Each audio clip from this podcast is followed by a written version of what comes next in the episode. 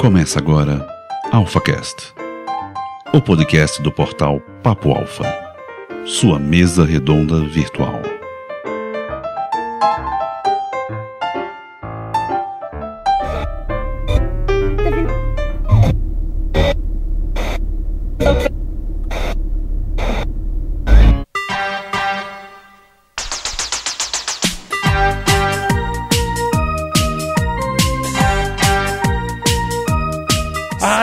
Augusta Perangusta Alfas, bem-vindo ao seu lugar para líderes. Está pronto para virar a sua cabeça? Está pronto para remexer as suas bases? Então venha ser um alfa. E com essa musiquinha gostosa, a gente vai percebendo que tá ficando mais velho. Costumamos dizer que o antigo era sempre melhor. Quem nunca escutou os pais ou mesmo um primo ou um amigo que já chegou aos 30 dizerem: "No meu tempo era melhor". Mas saudosismo à parte, é um período de tempo que sempre é lembrado com carinho pelas pessoas são os anos 80. Guerra Fria, explosão do ônibus espacial Challenger, Maradona na Copa de 86, o fim da ditadura. O cassinho de Chacrinha, Ferris Bueller curtindo a vida doidado. Os caças fantasmas. Poderíamos ficar aqui muito tempo citando fatos marcantes desses anos, mas hoje os alfas vão conversar sobre o estilo musical que deu a cara nos anos 80, que fez tanto sucesso nas seterias e na cultura pop em geral, que até hoje provavelmente é a maior lembrança dessa época. A nova onda do New Wave que nós vamos falar hoje. E estamos aqui para dançar, falar e remexer o seu esqueleto, o nosso querido Michel Carrão, nosso alfa musical hoje. E aí galera, beleza? Tudo bem? Vamos falar de New Wave hoje. E também está junto conosco o nosso querido Dinho, que vai entrar cantando aquela música da New Wave, da onda do Tim Maia, como é que é? Da, da Melô do Surfista. Pô, cara, pega um negócio mais fácil, mais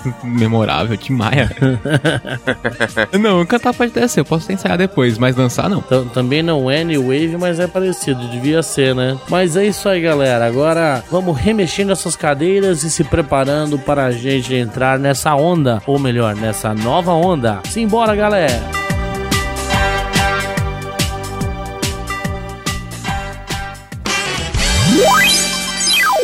Você está ouvindo AlphaCast, a sua mesa redonda virtual da internet brasileira.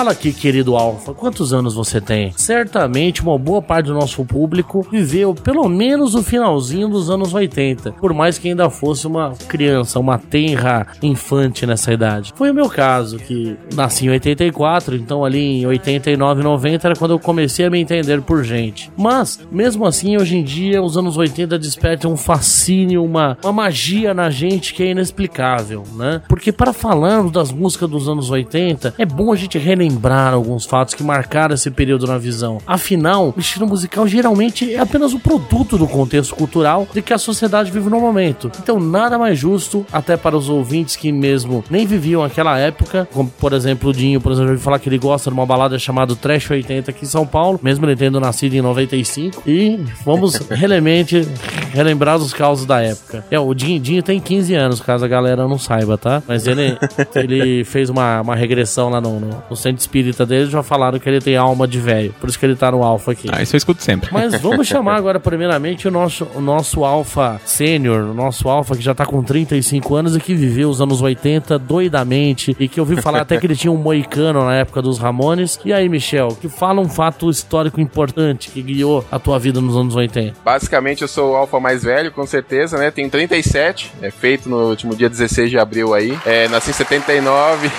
então... Parabéns, parabéns, parabéns. Muito obrigado, muito obrigado. Depois muito obrigado. presentinhos mandam para a caixa postal, não vamos vai estar no posto. então, é assim, os anos 80, né? Eu era bem pequeno ainda, mas a primeira coisa que eu lembro dos anos 80, cara, é do programa da Xuxa, meu.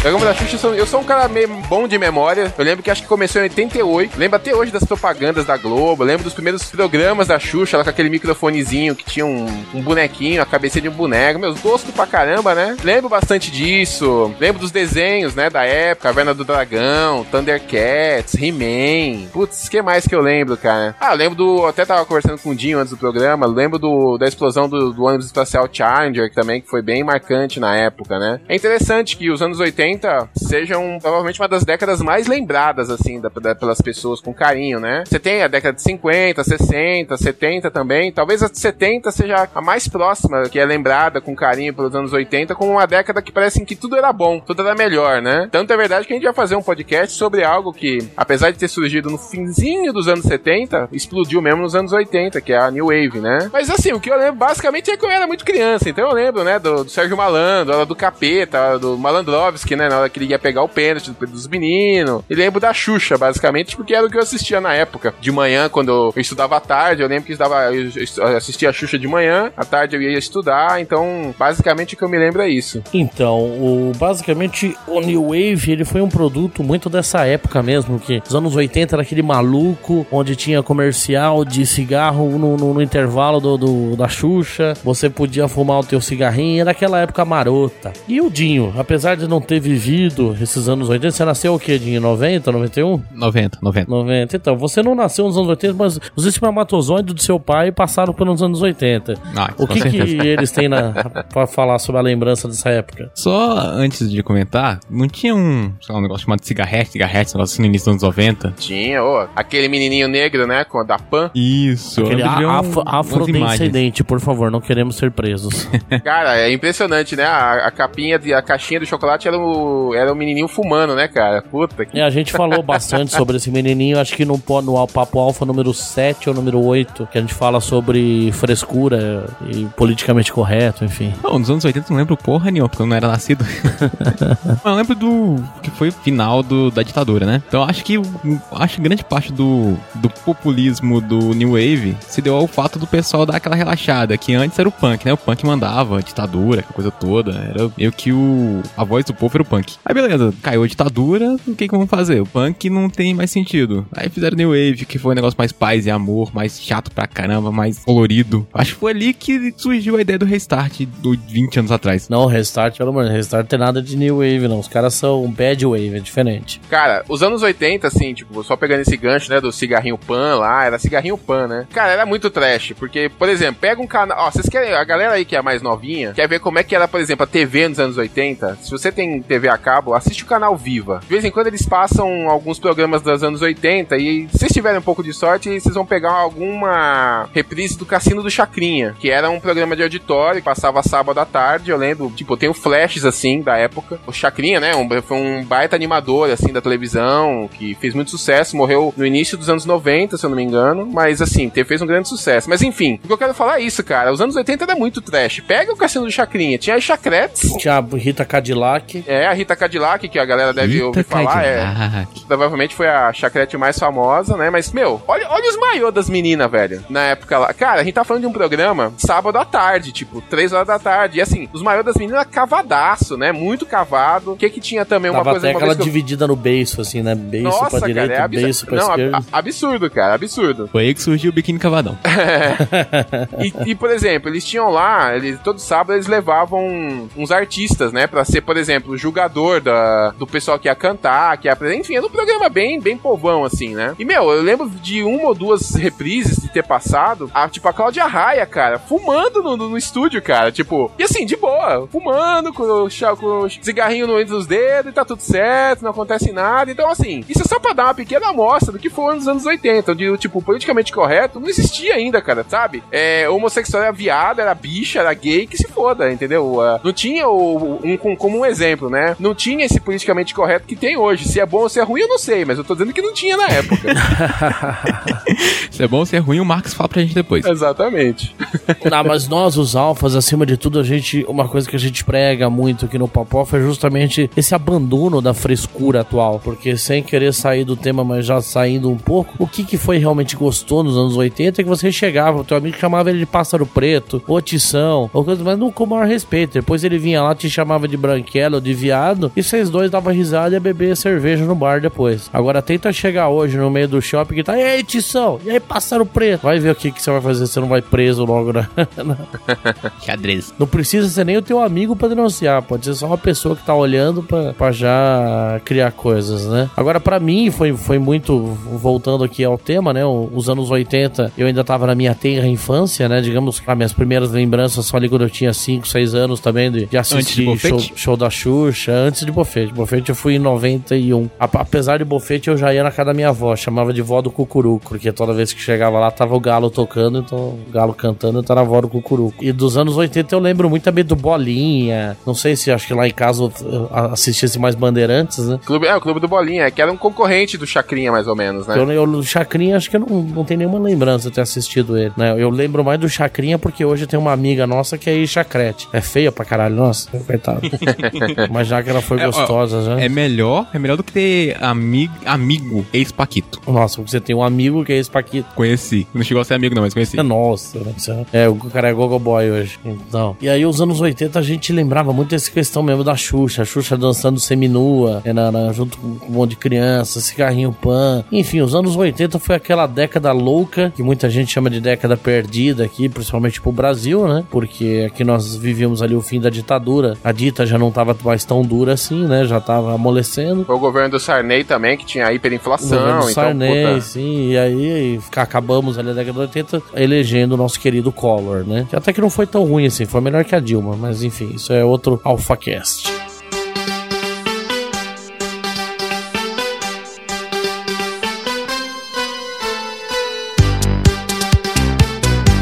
Tudo na vida, dificilmente conseguimos encontrar ou definir exatamente onde começa e onde termina alguma coisa. Tudo que nos cerca e tudo que acreditamos sempre é uma consequência de uma ideia que surgiu antes e acabou dando origem a isso que acreditamos. E isso, por sua vez, vai dar origem a outra ideia no futuro e assim vai, né? Como você falar quando que começou a Guerra Fria, quando que terminou, é quando começou o movimento punk, quando que terminou, não, não dá pra gente saber exatamente. Mas fala aí, Michel, dentro dessa salada de ideias aí que nós estávamos vivendo nos anos 80, essa salada profusões de peitinhos na TV, o que que você acha? Quando que começou o New Wave? É, como você mesmo falou, Rodrigo, é difícil a gente definir o começo e o fim das coisas, né? Dificilmente a gente consegue delimitar que algo começou e terminou num dia, num horário, e outra começou. Com música, principalmente, é, acontece isso também, né? Você tem. é, a música, muitas vezes, é uma mistura de estilos que cria um gênero próprio, né? No caso do New Wave, não podia ser diferente, né? Então, pra gente poder entender o New Wave, a gente tem que entender de onde que o New Wave surgiu, né? E nesse caso, o New Wave, ele tem a origem dele no punk rock. E pra entender o New Wave, nós vamos ter que entender primeiro rapidinho o que que era o punk rock, né? No caso, o punk rock, ele surgiu mais ou menos ali no meio dos anos 70. Punk rock o dia entende aí, porque ele,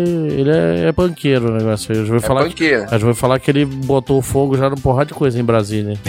a vontade não falta. O Jim vai poder até falar mais. No caso, eu vou dar só a introdução, né? No caso que o punk rock ele surgiu como um movimento de, digamos assim, de contestação do rock clássico. Claro que essas, essa a questão musical, assim como outras questões, existem pontos políticos, ideológicos também que vão se refletir na música. Mas musicalmente falando, o punk rock ele é um movimento anárquico, né? Ele é um movimento que quer quebrar paradigmas.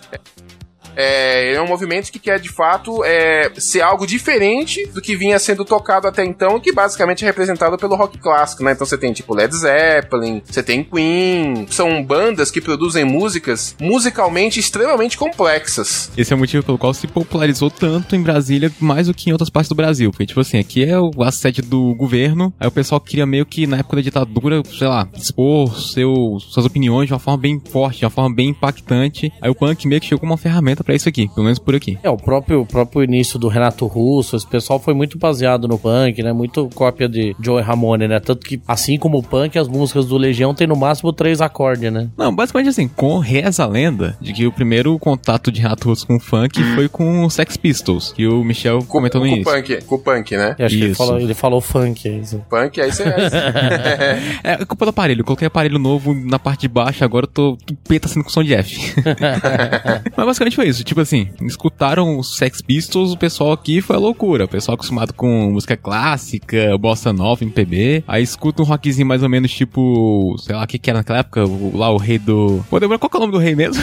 Joy Ramone? não, não, não. Do Brasil aqui, o... Ah, se falar que é Roberto Carlos, vou bater, não sei. Roberto Roberto, Roberto Carlos, é um Carlos, merda pra mim. Ele fez aniversário esses dias aí, é um merda esse Roberto Carlos. Não canta nada essa porra. É, mas na época era, era aquelas musiquinhas dele, falando de pegar a, o broto, não sei o que, pá, você sabe, né? Aí escuta um negócio tipo Sex Pistols, num país governado pela ditadura militar. Um bando de adolescente louco pra mudar o planeta, não só o país. Aí chega aquilo, aquele estilo de som lá de três acordes, algo completamente diferente de música clássica, algo anárquico, que nem o, Michel falou. Cara, aquilo foi uma revolução de diversos pontos, algo sensacional. É, então, essa questão é uma questão, é, é o lado político, né, da música, no caso de todo dessa revolta, realmente, né, que você tem na, na questão política, que você tem na questão cultural do país. E musicalmente falando, é aquilo que a gente tava comentando. Tava extremamente difícil você tocar rock, você tocar rock. E o punk vem justamente tentar falar pra você assim, bom, todo mundo tem que ter direito a conseguir tocar numa banda. Só que, meu, não, não vai rolar do jeito que, que o rock clássico tá propondo pra gente, porque você tem solos extremamente absurdos de tipo de duração, de complexidade técnica, entre outras coisas. Tanto que uma das características básicas do punk rock são ah, os três acordes. Por quê? Porque justamente a ideia era criar um estilo musical simples, que fosse, digamos assim, que expressasse essa revolta com o status quo, né, com a situação como ela estava naquele momento, criar essa ruptura e fazer com que a maior quantidade de pessoas possível pudesse participar. Então, musicalmente falando, é um estilo entre aspas, né, fácil, entre aspas, claro, né? Fácil, justamente para poder provocar, para poder estimular essa, digamos assim, que mais pessoas participassem, né? Não, tanto que muita banda nasceu nessa época de gente que não tocava instrumento nenhum. Sim. É, ou seja, na, na minha época, se tivesse esse tipo de banda mais fácil, a gente tinha feito sucesso, porque a gente tocava rock melódico, a minha banda de rock que eu tinha, puta que eu pariu. Que diferença. Sim. E aí você pega a molecada, né? Adolescente, já entrando na fase adulta, 16, 17, 18 anos. Aí você pega um estilo como punk rock, que é contestador, que é um, é um estilo mais fácil de tocar. Pô, explodiu, né? Banda de garagem, explodiu isso daí. Então, assim, o punk rock fez muito sucesso no, no, no meio dos anos 70, né? Só que aí o que acontece? Como todo estilo musical, ele começa a sofrer é, também com outros estilos. Então, o que acontece ali mais ou menos por 76 ou 77 é a explosão da disco music, que principalmente com aqueles filmes do John Travolta, em balas de sábado à noite, aqui na, na- na- na- no Brasil, inclusive, teve aquela novela Dancing Days, por exemplo, né? Eu que sou mais velho, eu não vi a novela porque eu nem era nascido, acho que foi 77, 78 que passou na Globo, mas o fato importante é que teve até uma novela que era, digamos assim, contextualizada nessa época. Então tinha a danceteria lá. Minha novela já é uma bosta. Imagina uma novela sobre um caralho numa danceteria. É. Mas deve ser uma bosta, mano. Deve ser uma bosta isso aí. Era com, a, era com a Sônia Braga, inclusive. Nossa, não é Braga ainda. Ela parecia pelada também em cima do telhado, falando, oxe, vem É, cá. a Gabri é, que fez a Gabriela, né? E essa era que tinha aquela música que é tipo assim, abra suas asas e eu esqueci o resto da letra. isso, é, isso. Não, não, peraí, exatamente. não é assim. Por favor, canta um pedaço aí. Tu não lembra a letra, pô. Vou ter que olhar a letra no Google, pera aí. Abra suas asas, solte seus mistérios. Cara, cara, me deixa com você. O nego se soltando aí. Infelizmente, karaokê sempre tem algum filho da puta cantando essa caralho dessa música.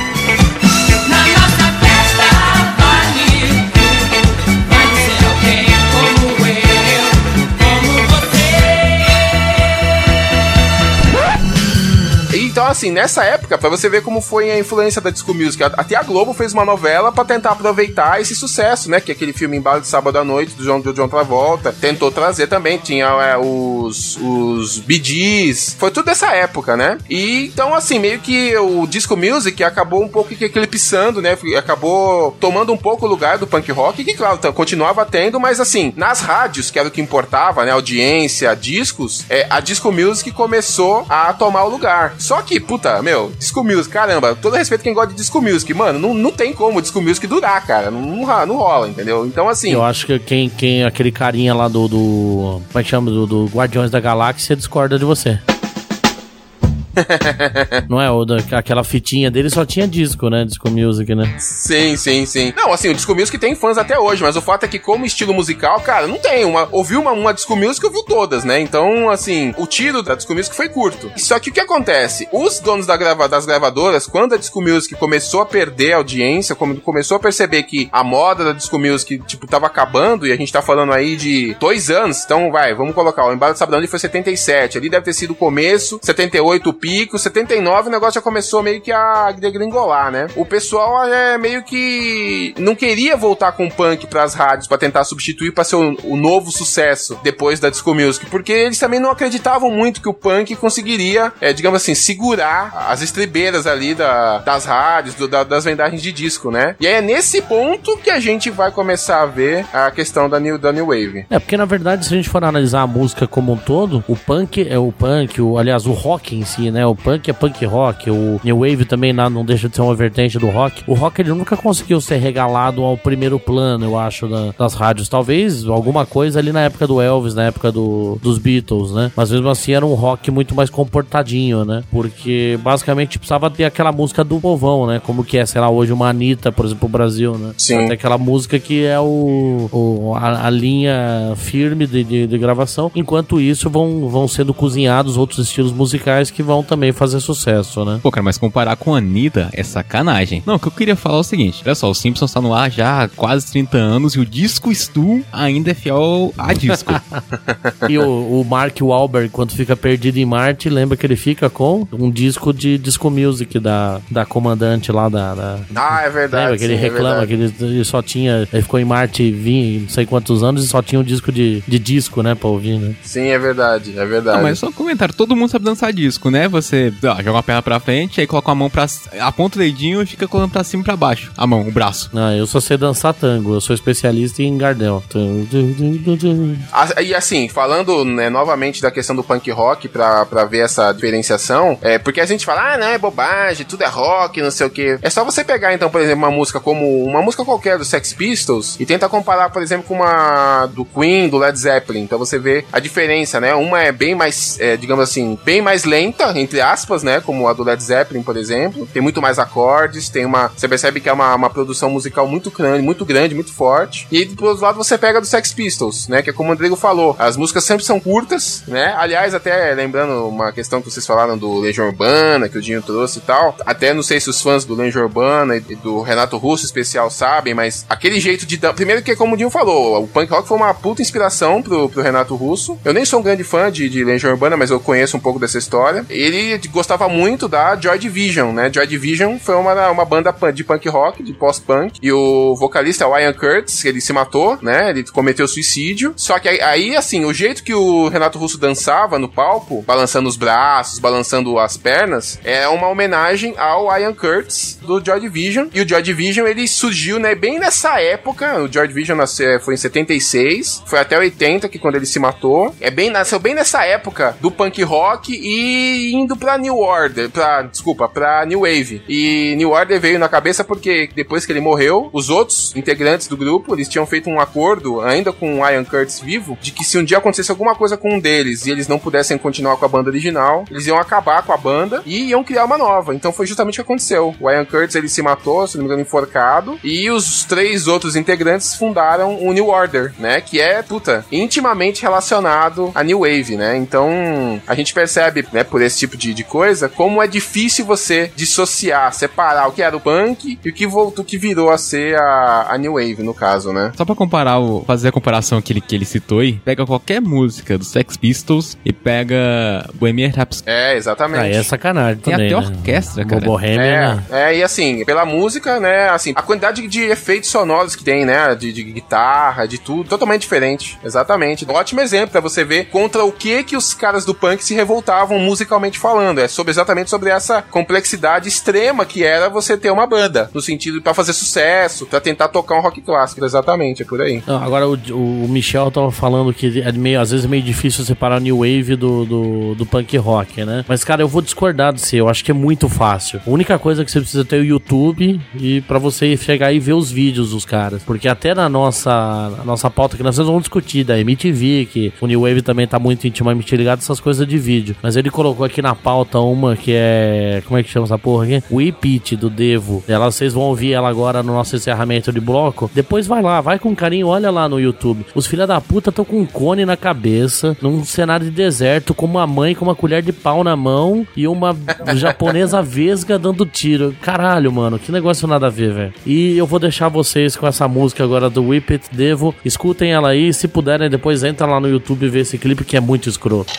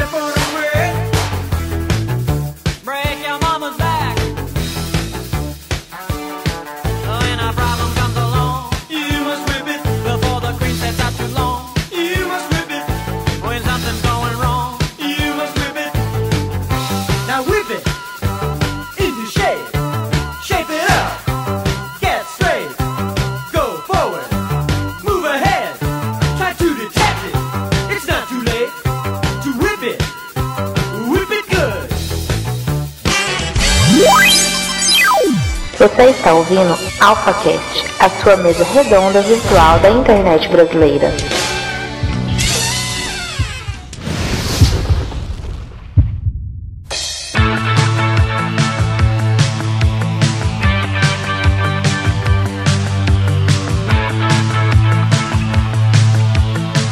Nessa época que a galera tava cheio do disco, cheio do punk rock, precisava dar aquela remexida nos esqueletos e lançar um novo esquema musical, uma nova onda, um novo remexe que, enfim, viesse a substituir aí o, o disco sem virar de novo um punk rock. E nessa época entra o nosso querido Simon Stein e ele era o que? Ele era o dono da gravadora Silent Records e ele é o que mais achava que o punk rock poderia morrer junto com a disco music. Dessa forma, ele quis então que bandas contratadas por suas gravadoras se decolassem da imagem do punk. Como é que era o nome da campanha, Michel, que eles colocaram pra acabar com o punk? Então, cara, é é interessante isso que você começou falando, né? O Seymour Stein, né? Ele era. Então, é porque é aquilo que a gente tava comentando. As rádios queriam, de qualquer maneira, ter um substituto pra Disco Music, que já tava, digamos assim, na descendente, o povo já não tava mais na pegada da Disco Music, né? Eles não queriam que o punk. Eles não achavam que o punk rock ia dar conta de novo. E aí os donos de gravadoras e de rádios quiseram meio que. Porque é assim que funciona a indústria da música, né? Os caras direcionam tendências também. E um desses caras era o Simon Stein, é um americano, ele é vivo ainda. Ele era dono de uma gravadora chamada Silent Records, que tinha sob contrato algumas bandas de punk. Ele era um dos caras mais assim ferrenhos de que o punk rock não ia segurar. Então, ele, na verdade, o esforço dele foi que as bandas que ele tinha sob contrato se descolassem dessa imagem do punk. E tanto isso é verdade que ele chegou até a criar uma campanha que tinha um slogan Don't Call It Punk, ou seja, não chame isso de punk, então não chame minhas bandas de punk. Tal era a vontade dele de descolar a imagem das bandas dele dessa questão do punk, né? E foi nesse momento sagrado que ele usa a expressão New Wave pra caracterizar essas bandas dele. Falando assim: olha, minha- as minhas bandas, elas não tocam punk, elas são mais New Wave. E foi aí é meio que consenso entre as pessoas que pesquisam a- o gênero musical New Wave de que foi nesse momento que o gênero aqui, a,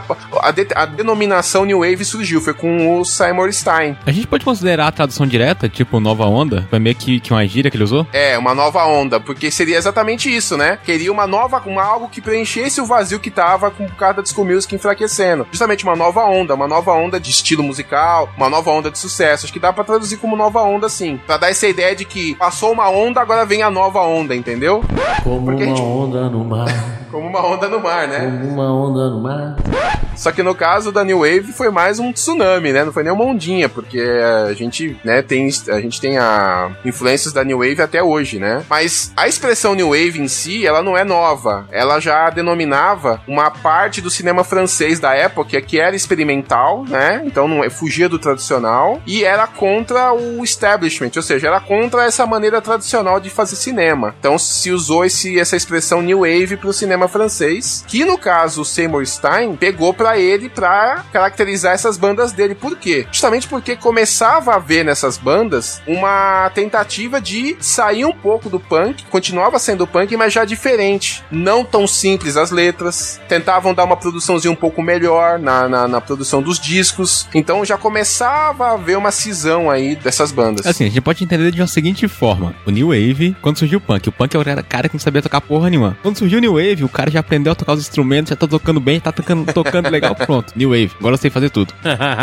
Mas é interessante, porque, cara, é assim que a humanidade evolui, cara. A humanidade, ela come, ela, ela tem uma ideia, tem um conceito, aí domina aquele conceito, aí ela começa a avançar naquele conceito. E é justamente isso que acontece, porque você tem, é claro, aquelas pessoas que vão querer sempre tocar punk rock, ser punk rock, mas você tem pessoas que começam a enxergar um pouco mais pra frente e e querem in- inserir as suas próprias individualidades na música que tá fazendo. E é assim que, tipo, tem essa mutação. Que, que, por exemplo, a gente pode ver o punk rock e teve essas mutações que foram acabar, que acabaram dando origem a essa cena pós-punk, né? Que a New Wave faz parte. É justamente isso mesmo, né? E é por isso que é difícil de você pular um período, ah, desse ano até esse ano é punk rock, desse ano até esse ano é New Wave. Você consegue delimitar um período, ah, o meio dos anos 70 até o meio dos anos 80 tinha punk e tinha New Wave, beleza. Assim como rock nacional. A gente consegue saber RPM, Paralamas do Sucesso, Biquíni Cavadão. Você consegue pegar que é aquele início dos anos 80, Rock in Rio, né, também que é dos anos 80. Você consegue perceber que aquele período era esse período Titãs, né? Mas não dá pra você saber, ah, não, nesse ano começou e nesse ano terminou. É justamente assim que funciona mesmo, né? É, tanto que a, a- você vê a própria Wikipedia, ela coloca aqui Plebe Hood como New Wave. Não é New Wave aquela porra, nem fodendo. Ela tá mais pra punk rock. Né? Então, que é justamente uma dificuldade que, ela- que ah, inclusive você pesquisando na internet sobre New Wave, aí você lê os artigos que as pessoas escrevem, é justamente isso, que o New Wave acabou sendo um guarda-chuva que, tipo, que abrigou um monte de banda que não,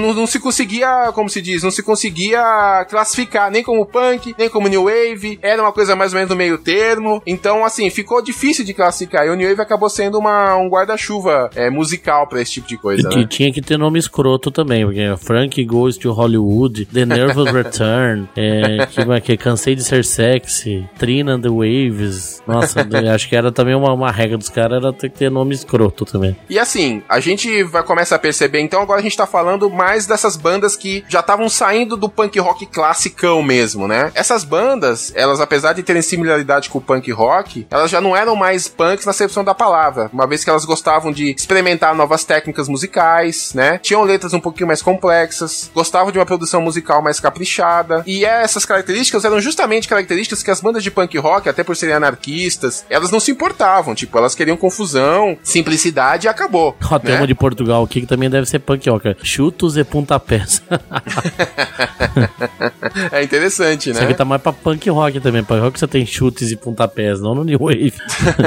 Aí, nesse momento, houve mais ou menos uma cisão, né? Uma, uma divisão. Porque as bandas que seguiam essa estética mais anarquista, eram mais de garagem, como os Sex Pistols, elas continuaram a ser chamadas de punk. Enquanto essas mais experimentais, elas passaram então a receber esse nome de New Wave. A gente começa a perceber que talvez a única característica que realmente unia os dois estilos era o fato de ambos, assim, não gostarem da cena musical mainstream, ou seja, essa, essas bandas mais populares, e o desejo que elas tinham de permanecer underground mesmo, né? Tipo, permanecer mais ali é, como banda de nicho, e não como uma banda de mercado, como banda vendedora de disco, né? Ahá é New Wave? Ah, o Ahá, pelo, até onde eu sei, é uma banda que acho que é começo dos anos 80. Acho que dá pra colocar assim. Acho que dá pra colocar como synth pop, que os caras chamam, né? Que é uso, tipo, extensivo de, de sintetizador, que a gente vai falar aqui, né? Sim, acho que dá pra colocar como. É como um produto do New Wave. Eu não acho que é uma banda fundadora de New Wave, mas é uma banda que pega carona já no New Wave, já se massificando e, e tá, na, tá na época assim. Porra, aquela Take On Me é clássica, né? É, porque era tudo muito experimental, aquela questão até do, do o próprio clipe deles, né? Que é negócio meio desenhado, né? Sim, Que pô, é foi- muito louco. Depois foi copiado a extensão. Acho que a melhor, melhor clipe do, do, do Ahá até hoje foi aquela cópia feita pelo Família da Pesada, lá, vocês já viram? Que o, o, Não, o- não vi. O gordinho lá, como é que chama o filho do, do Peter, entra dentro da geladeira, começa a tocar Ahá e passar o clipe. Assistam a Família da Pesada, algum episódio da quarta temporada. E agora vamos ouvir mais um trechinho também da música Cars, do Gary Newman. Não é um clipe tão maluco quanto o último, mas também vale dar uma pesquisada no YouTube. Simbora aí, galera.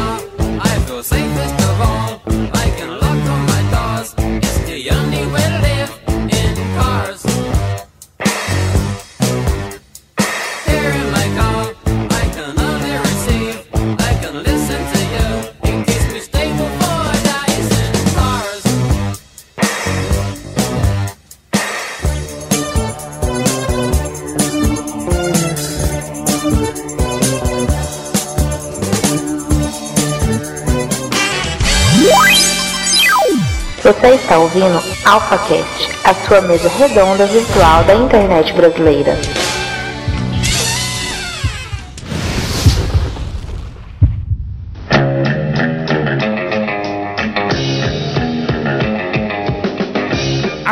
Proposta do New Wave era romper com o que acontecia até então, criar algo novo, fresco. Isso pode ser visto em várias características desse gênero musical. E ficava tão fresco, mas tão fresco que você vê nos clipes dele todos os caras cheios de, de, de latejoulas, batom e tal. Enfim, era, era um, um ritmo bem fresco mesmo. Mas tinha uma coisa que diferenciava muito eles, que era o sintetizador. Fala aí, querido Dinho, você que é especialista em sintetizadores, qual que era a principal diferença desse novo estilo musical? A principal diferença era o, o som. Como o uso era carregado de sintetizadores, você percebia que o som era algo novo, completamente diferente. Tanto que no Brasil, não sei se o pessoal sabe a história do RPM, o Paulo Ricardo passou muito tempo morando na Inglaterra. Aí ele, lá ele era, ele era crítico de músico de uma revista. Aí aquela Porque o coisa, Paulo né? Ricardo era crítico de música numa revista, é sério isso? Isso, sério. E ele veio pra cá e ele esqueceu tudo que ele criticou e criou aquela bosta de RPM. Não, essa história é o seguinte, é bem diferente, mas ele morava aqui, conheceu o Luiz, Luiz Schiavon, foi pra Inglaterra, virou crítico de música,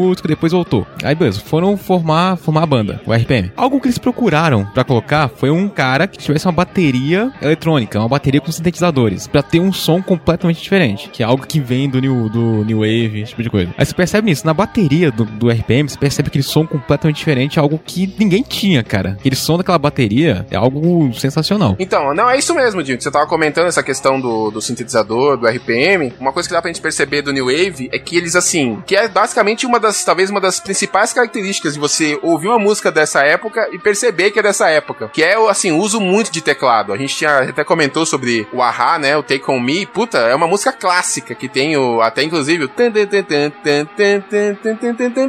que é justamente o teclado, né? E então a, as bandas do New Wave usavam muito sintetizador de teclado. E isso, engraçado, é justamente o oposto do que se fazia no rock clássico. A gente tem até um exemplo muito legal para dar sobre isso. O Queen, para quem é fã, puta, eu sou um fanzástico Queen, sempre gostei muito, tenho CDs em casa e tudo. Eles eram, assim, apesar deles terem uma produção musical muito complexa, né? É só pegar Bohemian Rhapsody, por exemplo, que é muito complexa, tanto que eles não tocavam ao vivo essa música, porque ela era feita basicamente em estúdio, né? Os efeitos, e não dava pra você reproduzir essa- esses efeitos no palco. Eles tinham nos CDs deles uma frase escrito No Synthesizers, ou seja, sem sintetizadores. Justamente pra dizer o quê? Que a produção deles de rock era pura. Então envolvia só a guitarra, a bateria, contrabaixo e os efeitos de estúdio, mas que não tinha sintetizador, não tinha teclado, né? Nessa dessa maneira. Tanto que eles até colocavam essa frase, que só foi cair, eu não vou lembrar exatamente o disco, mas foi lá para os discos de 78, 79, talvez, que foi justamente, não coincidência à parte, foi quando a New Wave começou a se popularizar, né? Começou a surgir, o pop começou a surgir, É, né? tanto que o, Bo- o Bohemian Rhapsody é feito no piano inteiro, né? A parte do... Sim, do o- Mama, é, né? É, bem- Sim, é bem aí você complexo. imagina, naquela época, anos 70, início de 80, carregar um piano pra todo quanto é show devia ser algo complicado pra caramba.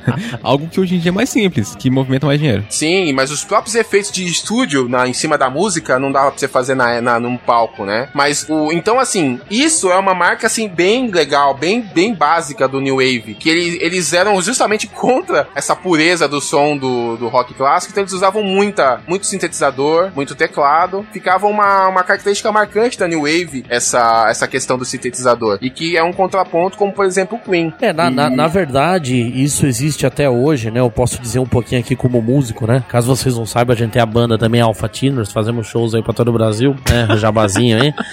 Mas, é, enfim, eu sou músico também. E realmente existe, eu sou tecladista, né? E eu estudei pra piano. Então existe uma, uma rincha muito grande entre os pianistas e os tecladistas. Ainda mais, imagina na década de 70, será que tava sendo criado naquele momento ali o, o teclado, então ainda era muito pior que hoje. Mas mesmo hoje em dia, eles consideram mesmo o som mais perfeito do teclado não tão bom quanto um piano feito ao vivo mesmo. Então hoje você tem muito essa questão mesmo de você vai cantar, por exemplo, uma música, um André Bocelli, cantar um, um Haddad ou cantar um- uma ópera, é, se você colocar um, um teclado com som de piano, você enfraquece o teu som, você deixa o negócio mais, mais artificial, o que é totalmente diferente de você pegar um piano mesmo, um, um Franz Schubert, alguma coisa, e fazer o som mesmo na, na, na- no grutural dele mesmo. Dá uma diferença bem grande mesmo até hoje. Cara, eu posso defender, porque assim, não tem como, cara. Não tem como reproduzir com perfeição o som do piano. Porque cada piano é que nem violão. Cada um tem sua, sua afinação diferente. Então, velho, não dá. É, isso é verdade. Uma outra característica do New Wave também, que é bem, assim, marcante, é, são as batidas rápidas dos instrumentos. Então a gente percebe que a, a batida da música do New Wave, ela é bem forte, ela é bem rápida, né? Também que é uma característica, puta, super marcante, Por né? que será, né? Cocaína, quando que começou a ser consumido ca- caralho no mundo? Década de 80, né? É, ah, tá explicado.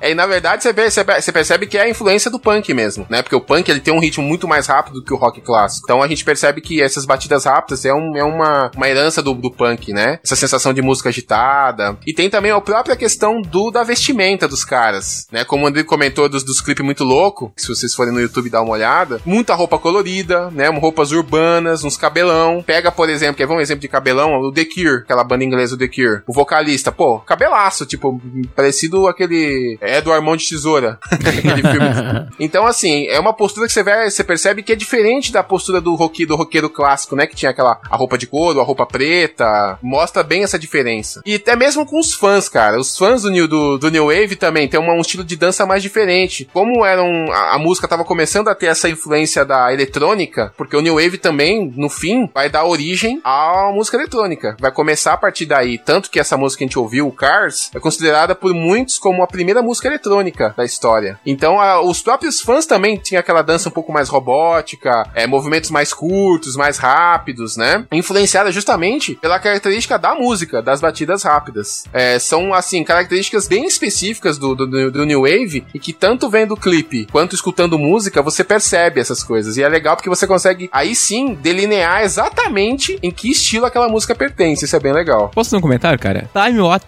Ao inglês. Time What for Fun, do Devo. Cara, eu assisti o clipe, eu ri pra caralho aqui. O chroma aqui deles meio que cortando lá, você vendo a linha de corte. Cara, é engraçado. Fora que a forma como eles dançam também. Cara, foi hilário aquilo. Time What for Fun? Não, não. Time Out for Fun. Time out for fun, é tipo intervalo pro, pro, pra diversão. Time Sim, out. sim. Time out for fun. É, não, é legal. Sim, tem. São, assim, é, músicas que ficaram bem marcantes, né? Pelo próprio estilo musical deles. Não, aquele, é, aquele primeiro, os primeiros clipes daquele Devil já era louco. Esse aqui, então, nem se fale. E outra coisa também que a gente pode dizer da nosso querido New Wave é que realmente a gente percebe que não é uma música feita pra grandes audiências, né? E você pegava show do Queen com 70, 80 mil pessoas, é, pega show dos Beatles tal. Você percebe que o New Wave, ele não, na verdade, não é feito pra grandes shows, mas ele é feito mesmo pra discoteca mesmo, que é um som mais intimista, uma coisa mais que chamava pra você mais pra você dançar um tete a tete ali, né? É, então, justamente, você percebe que Agarradinho. agarradinho pulando, mas dá pra dançar agarradinho. Mas é justamente isso mesmo, né? e é justamente porque você percebe como as coisas começam a encaixar. A gente comentou que eles tinham essa. é, Eles não queriam ser associados a essa a esse cenário mainstream da música, né? O que, que é cenário mainstream? São essas bandas, essas, essas bandonas, né? Essas bandas que fazem esses mega shows. Eles queriam ser, então, underground, ou seja, under- e qual que é a característica de uma banda underground, de um artista underground? Cara que é conhecido por pouca gente, tem um público mais restrito, então ele não precisa se vender comercialmente pra atingir uma galera, né? E isso se reflete exatamente nisso que o Rodrigo falou. Eles preferiam é, shows menores, discoteca, shows menores, mas fugiam dessa coisa de estádio. Claro que com o tempo eles se apresentaram em estádios, mas esse início, essa coisa mais idealista, era justamente fugir disso, que é um outro contraponto em relação ao rock clássico mesmo. Não, fazendo um- um- uma diferença um comparativo entre o punk, a gente tava falando assim, um- uma vírgula assim, o que, que que era punk e o que, que era o New Wave. Você percebe que o punk tinha mais, sei lá, as letras tinham mais frases de ordem, do tipo, tá, o que fazia o pessoal mexer com a cabeça. O New Wave não, era um negócio mais apaixonado, que a gente pode dizer assim. É meio que você disse que o punk amoleceu o coração quando ele caiu no New Wave, no New Wave. Sei lá, ele se apaixonou. Eu já, Sim. eu já, já falei, isso é só ouvir clipe dele. Você vê, você vê aonde que você vê um clipe, sei lá, do Ramones com um bando de batata girando com a cabeça dos caras na, na batata. Pelo menos no Brasil, o New Wave do Brasil era meio depressivo, tirando o RPM, mas pega, por exemplo, assim, nenhum de nós. Mas RPM não era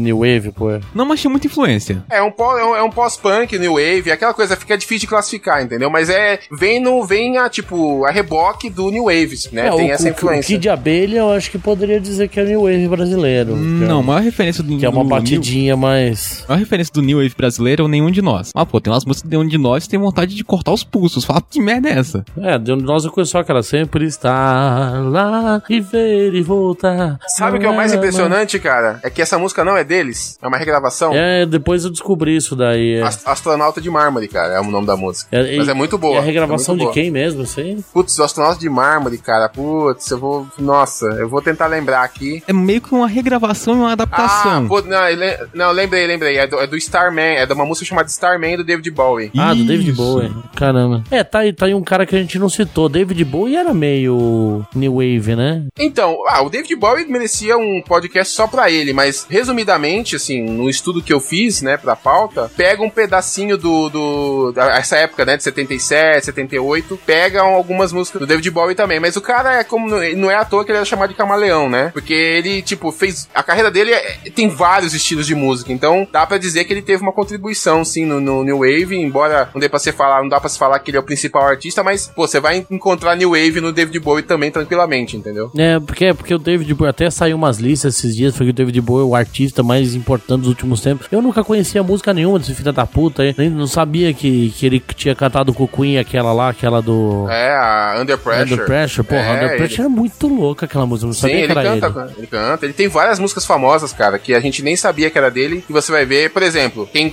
quem curte Nirvana, não sei se vocês gostam, mas o, a galera que tá escutando aquela música The Man Who Sold the World, por exemplo, que eles cantam no acústico da MTV lá na, em Nova York, que foi um pouco antes do Kurt Cobain se matar. É uma versão do David Bowie. O David Bowie é original. E, o, Caramba. e eles fizeram uma versão lá. Resumindo, a galera que É, curte tem um tóxico vai curtir David Bowie.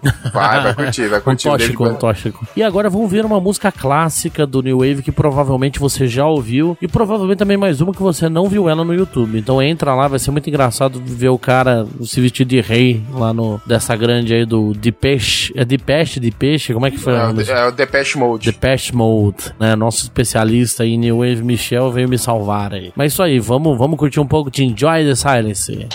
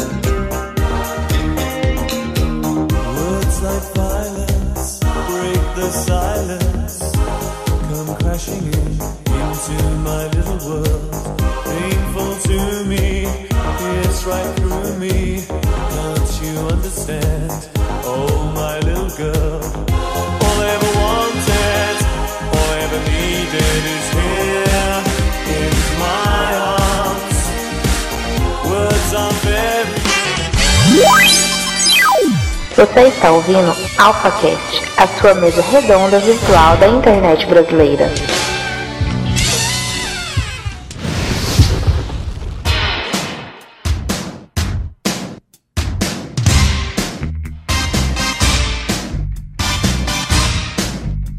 Agora nosso querido amigo Dinho tá aqui se derramando em lágrimas ouvindo essa música linda, Enjoy the Silence. Ele tem umas belas palavras pra falar pra gente sobre o nosso querido Depeche Mode. Depeche Mode basicamente é uma banda coringa, né? Lá do final dos anos 70 até hoje ela passa por diversos estilos. Já foram folk, pop e passa pelo New Wave. Cara, assim, Depeche Mode é uma banda que mudou várias vezes a visão de muita gente pra música. Se você tirar, tem banda que teve influência do Depeche Mode que você não consegue pensar por que teve. Tipo, Smashing Pumpkins eh, foi influenciada. Aí você meio que faz uma vírgula, Lady Gaga tem influência do Depeche Mode. Na verdade, como é que a banda, sei lá, muda com o tempo. Mas assim, aquela coisa, quem não, não se reinventa, morre. E eu acho que o Depeche Mode soube aproveitar cada fase do mundo da música. Por exemplo, Enjoy the Silence. Olha a sonoridade dessa música, cara. E é algo do outro nível. Fora que o vocal também, o vocal é algo que, que reveste a cabeça. Não é à toa que o cara que curte um tóxico curte essa parte New Wave. E principalmente uma coisa que o nosso querido New Wave foi muito inteligente em aproveitar foi a nossa querida MTV. Antigamente, basicamente, música era o quê? Basicamente, música, som. Agora, nessa nova levada ali, a partir do final da década de 70, começo da década de 90, a gente tem a popularização da TV e a popularização da MTV. E ela soube como ninguém explorar esse ponto para fazer sucesso. Tanto que hoje a gente relembra muito mais, às vezes, a New Wave mais pelos clipes do que pela música em si. E o que, que você acha, Michel? Me fala algum clipe aí que você achou bem marcante marcante? Então, é, tem essa questão que você falou mesmo, né?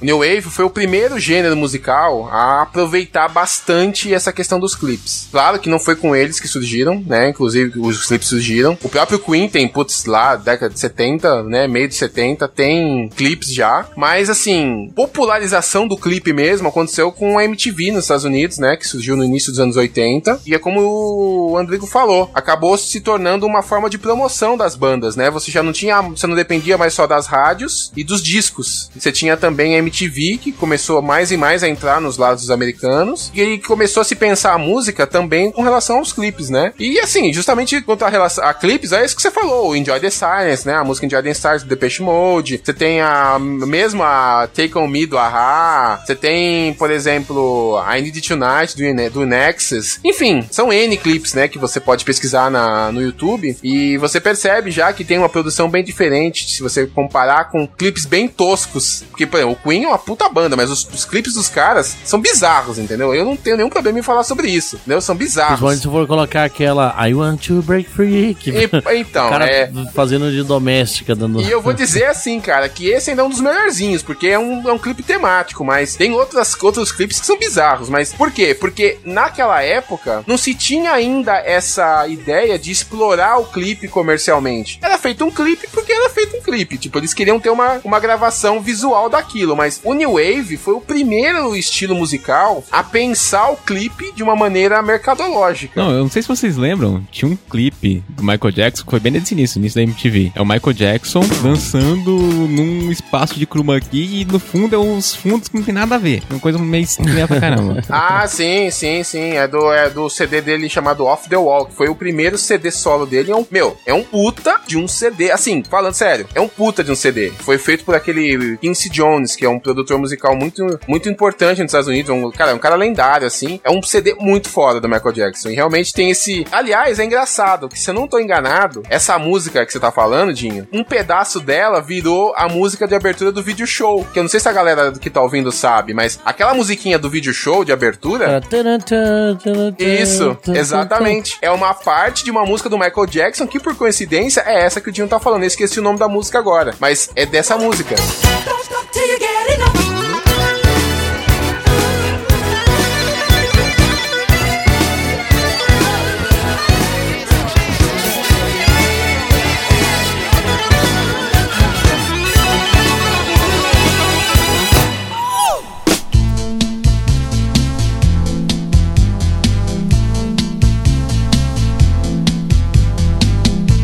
Uma coisa também muito notória na, na New Wave foi o acompanhamento dela de filmes também. Nós tivemos muitos filmes que foram até. A gente poderia até ousar dizer que a New Wave foi a linha guia do filme. É, foi uma parte importante da, da, da trama, aquela trilha sonora de fundo meio melódica, meio sim, com sintetizadores. Que foi o nosso querido Clube dos Cinco, que o, que o nosso editor Marques adora. O próprio Curtindo a Vida Doidado, que tem muita coisa de rock clássico, mas também apelou aí New Wave. Que outros filmes aí que você conhece que beberam da fonte? Então, até só lembrando, ah, puta, veio, veio na memória assim do Curtindo a Vida Doidado, que se vocês o- assistirem o filme e, tipo, tem cenas que ele tá no quarto, no fundo, ele tem um, um pôster, cara. E o pôster é de uma banda chamada Simple Minds. A- o Simple Minds é uma banda que começou nos anos 70 como rock, mas que pegou essa parte do New Wave e também tem uma, tipo, tem aquela música, tem a Owner of a Lonely Heart, não, não, não, tô, não sei se eu tô me confundindo agora, mas o fato é que Simple Minds também é muito ligado a New Wave. E o Ferris Bueller, ele tem atrás dele, em algumas cenas do filme, no quarto, uma- um pôster do, do Simple Minds. Você vê que é justamente isso, que tá associado, né? Justamente. Ah, tem outros filmes, é, é filme Sessão da Tarde, basicamente, né? Que é aquele Garota Rosa Choque, Mulher Nota Mil. São filmes que, assim, o, o próprio Caça-Fantasmas também. São filmes que têm, é, assim, uma influência. Não que o, o New Wave deu origem ao filme, mas que você consegue ouvir músicas, né? Que você tem essa pegada dos anos 80. música que você consegue associar um pouco com a New Wave, né? Resumindo, se você consegue assistir todos os filmes, você é um desempregado que passa a tarde em casa, não faz porra nenhuma da vida, você vai assistir um filme New Wave.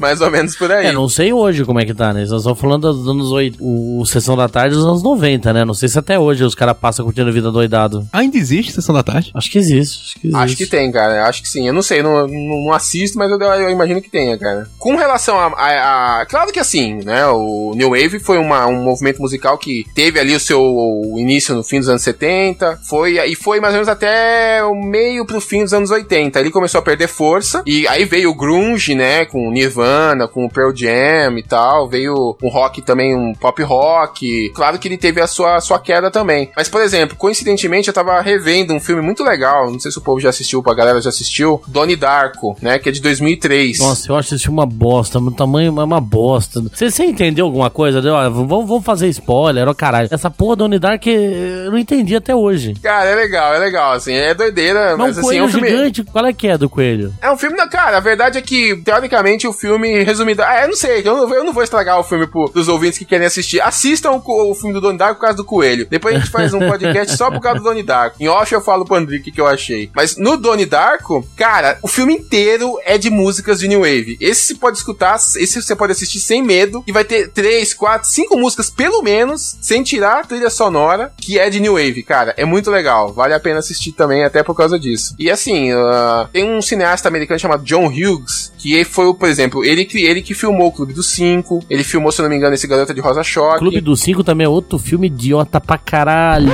Puta que eu pariu. Como é que você gosta disso, Marques? Como é que você gosta disso, meu velho? Nossa, são cinco retardados dentro de uma sala conversando durante uma hora e meia, caralho. Não, se tivesse sendo uns externas, lembrando, é a porra de uma conversa de uma hora e meia. Filme besta, viu? Não. Você é burro, cara. Que loucura. Como você é burro. Que coisa absurda. Isso aí que você disse é tudo burrice. Burrice. Eu não, não, não, não consigo gravar muito bem o que você falou porque você fala de uma maneira burra.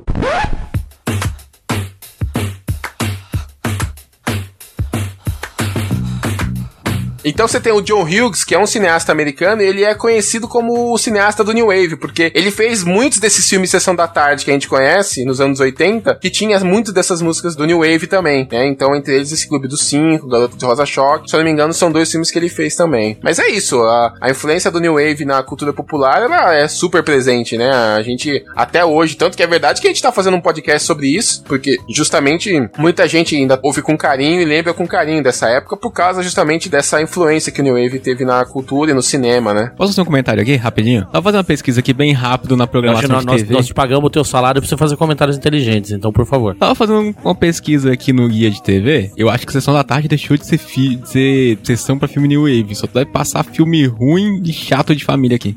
É mesmo? eu não duvido, cara, porque na minha época ainda era legal a sessão da tarde, passavam uns filminhos legais. Depois de um tempo, cara, nossa, não, acho que nada salva, cara, nada salva. Aliás, se assistir filme na TV aberta, tá fogo, cara. É, Eu acho tá- que tá hoje, foda. hoje a sessão da tarde deve ser Sharknado 1, 2 e 3 passado em sequência, né? Nossa, na verdade, assim, falando sério, eu lembrei agora a gente comentando da sessão da tarde, eu lembro agora. É o que eu falei, eu tenho uma boa memória pra fatos passados. O que acontece é o seguinte: na nossa época de criança, ainda não existia essa. Ou existia, mas não era tão firme essa classificação de conteúdo. Então eu lembro de ter visto uma reportagem há alguns anos atrás dizendo que a sessão da tarde ela teve que passar por uma mudança, justamente quando começou a ter essa questão de determinado horário você não poder passar filmes, por exemplo, para maiores de 15 anos, maiores de 16, ou então algumas temáticas. Então a Globo meio que ficou podada de passar muito filme que na nossa época de criança passava. Por isso que a sessão da tarde também começou a ter um filme muito chato, porque a Globo tinha que. era obrigada a seguir essa classificação do Ministério da Cultura ou da Educação, agora eu não sei qual que é, que diz que você tem determinados gêneros que você pode passar, não pode, questão de, de censura. Então isso acabou detonando a sessão da tarde mesmo, cara. Isso, isso, inclusive, vai ser o tema de um AlphaCast logo, porque tá aí uma coisa imbecil. Por que classificação indicativa? É o pai que tem que saber o que, que a criança tem que ver, né? Pô, viu lá, tá lá, que é classificação entre 18 anos, mas quer mostrar o massacre da Serra Elétrica pra sua filha de 3 anos, igual, por exemplo, a minha filha, que assistiu todos os clássicos de terror, passa, não tem problema, né? Eu acho que isso aí é uma coisa que o pai que tem que definir junto com a sua filha. Essa invasão do Estado na vida privada eu acho absurdo. Apesar de eu ser altamente favorável à invasão do Estado na vida privada, mas isso é um paradoxo. Mas Mas enfim, galera, então é isso aí. Acho que deu pra gente entender legal esse fenômeno da New Wave, deu pra gente navegar por esses mares eletrônicos, sentir um pouco e por fim, agora pra acabar, a gente pode dizer, Michel, que a New Wave ela foi predecessora, ela foi a origem, ela foi a semente do que a gente pode chamar hoje de música eletrônica. Ah, eu acho que sim, eu acho que, é, como a gente comentou, não é difícil saber começo, meio e fim das coisas, mas não há nenhuma dúvida de que o New Wave, ele tem um, uma influência, assim, a música eletrônica, justamente pelo uso de sintetizadores, essa questão de explorar mais eletronicamente a música, né, que surgiu, que veio com força com o New Wave, né, tanto que a gente comentou que aquela música Cars, do Gary Newman, é considerada a primeira música eletrônica da história da música mesmo, então dá sim, ap- apesar de a gente saber que os gêneros musicais, eles sempre bebem em mais de uma fonte, mas é meio que um consenso de que o New Wave, ele deu origem, ele serviu como fonte de inspiração para a experimentação eletrônica que por um, em algum momento acabou eliminando basicamente o vocal, né? Tem alguns estilos de música eletrônica que é basicamente só as batidas eletrônicas mesmo, né? E, e não dá pra gente dizer que não tem um pezinho da do New Wave também. Aí vai nisso, ter uma né? mina que vai comentar assim, ah, por isso que eu gosto de funk, só pela batida. Não, a gente, eu vou até dizer que a gente pode dizer hoje que, por acaso, o MC Bin Laden e a Tô Tranquilo, Tô Favorável é nada mais, nada menos que uma vertente do New Wave, né? Porque os clipes de funk também é tão tosco quanto os, os de New Wave, né? Não, mas aí você tá. Aí você tá xingando os caras da New Wave, pô. Achamos um fio condutor. Mas é isso aí, galera. Agora vamos ficar então com a nossa querida Bizarre Love Triangle do New Order. que Deve ser alguma música sobre zona e orgias, enfim. Mas eu não sei. Bizarro triângulo amoroso, sei lá o que quer dizer, né? O inglês hoje tá triste pra todo mundo.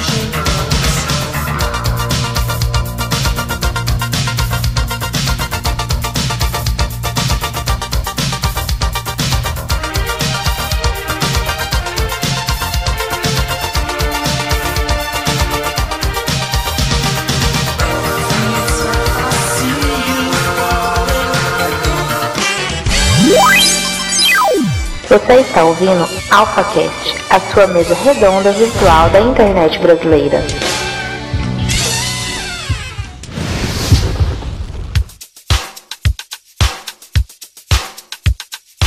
Vamos chamar o nosso querido Alfa, o nosso querido Alfa musical, que hoje ficou o tempo todo sapateando aí na cadeirinha. Michel, faz aí tua finalização pra galera que tá ouvindo a gente. É isso aí, galera. Espero que vocês tenham gostado do, do- desse podcast sobre New Wave, né? A gente. é, eu sou um grande fã de música New Wave, acho muito interessante. Eu gosto dos anos 80 em- como um todo e, sei lá, a gente quis trazer uma, um pouco da, da- do que a gente aprendeu sobre New Wave pro pessoal que muitas vezes conhece as músicas, mas não, não tem muito um background histórico do que rolou, de como as coisas aconteceram. Então, espero que vocês tenham gostado. Até a próxima. É isso aí. E também agradecer ao nosso querido Dinho Putz, que ele, na verdade, ele não é muito fã de New Wave, ele é fã de putz, putz, putz, putz, putz mesmo. E vamos fazer um podcast aí pra, dedicado a ele somente com putz, putz. Na verdade, fã de punk. Quando você fala putz, putz, putz, o pessoal acha que é eletrônica, que é rave, o cara. Não, gosto Mas de eu, punk. te- eu acho que você é um fã de rave, caralho. Quando eu vejo assim, Dinho Putz, é putz, putz, putz, putz.